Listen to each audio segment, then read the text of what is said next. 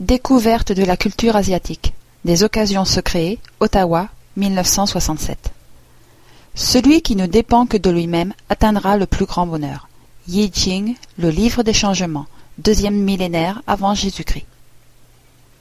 Je ne savais pas, en entrant dans les services diplomatiques du Canada, que je me retrouverais immergé dans les cultures de la Chine et du Japon.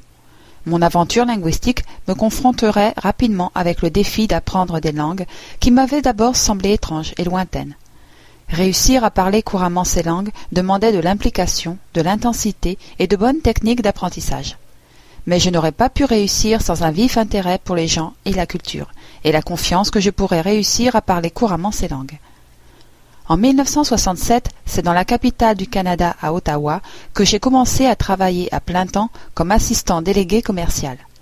La plus grande partie de notre groupe de jeunes apprentis délégués commerciaux rêvait de servir leur pays dans des postes intéressants à l'étranger. Cependant, un bon tiers des postes de la délégation commerciale sont situés aux États-Unis. Tout le monde voulait éviter de se retrouver en poste à Cleveland ou Buffalo, Lorsque le service des délégués commerciaux annonça qu'il allait nommer un délégué à Hong Kong pour apprendre le chinois en préparation de l'établissement attendu de relations diplomatiques avec la République populaire de Chine, j'ai compris que c'était ma chance d'éviter Buffalo.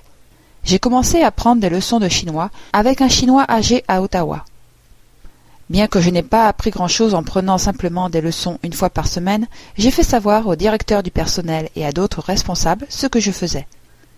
Du fait de l'occasion, pourquoi ne choisirait-il pas quelqu'un qui s'appliquait déjà à apprendre le chinois pour ce poste? Hong Kong n'était pas mon premier choix pour un poste. J'étais en fait plus intéressé par Rio de Janeiro, Rome ou Madrid. Mais Hong Kong faisait quand même exotique. J'ai été très content quand on m'a finalement nommé à Hong Kong. Il était évident que j'avais été choisi parce que je m'étais déjà impliqué pour apprendre la langue. L'implication est récompensée de nombreuses façons. Quant au choix de Hong Kong, à cette époque, la Chine traversait les affres de la révolution culturelle et Taïwan n'était pas politiquement acceptable pour un futur délégué du Canada en République populaire de Chine. À l'inverse, Hong Kong, avec sa communauté d'émigrés parlant le mandarin, était le meilleur endroit pour apprendre le chinois. Je me souviens qu'au moment, un bon ami s'est demandé si je devais vraiment accepter le poste. Et si tu ne veux pas apprendre le chinois? m'a-t-il demandé mais après mon expérience avec le français, je n'avais aucun doute de pouvoir également maîtriser le chinois. La raison pour laquelle les polyglottes peuvent maîtriser plusieurs langues est en grande partie leur plus grande confiance. L'apprentissage des langues est démystifié. De plus, plus de langues vous apprenez, plus vous développez la capacité de trouver de nouvelles façons de dire les choses. C'est un peu comme le sport. Une personne qui est devenue habile dans un sport peut plus facilement apprendre un autre sport. Mon professeur de chinois à Ottawa m'avait gentiment mis en garde contre les charmes des attrayantes filles de Hong Kong, mais je n'ai pas tenu compte de ses conseils.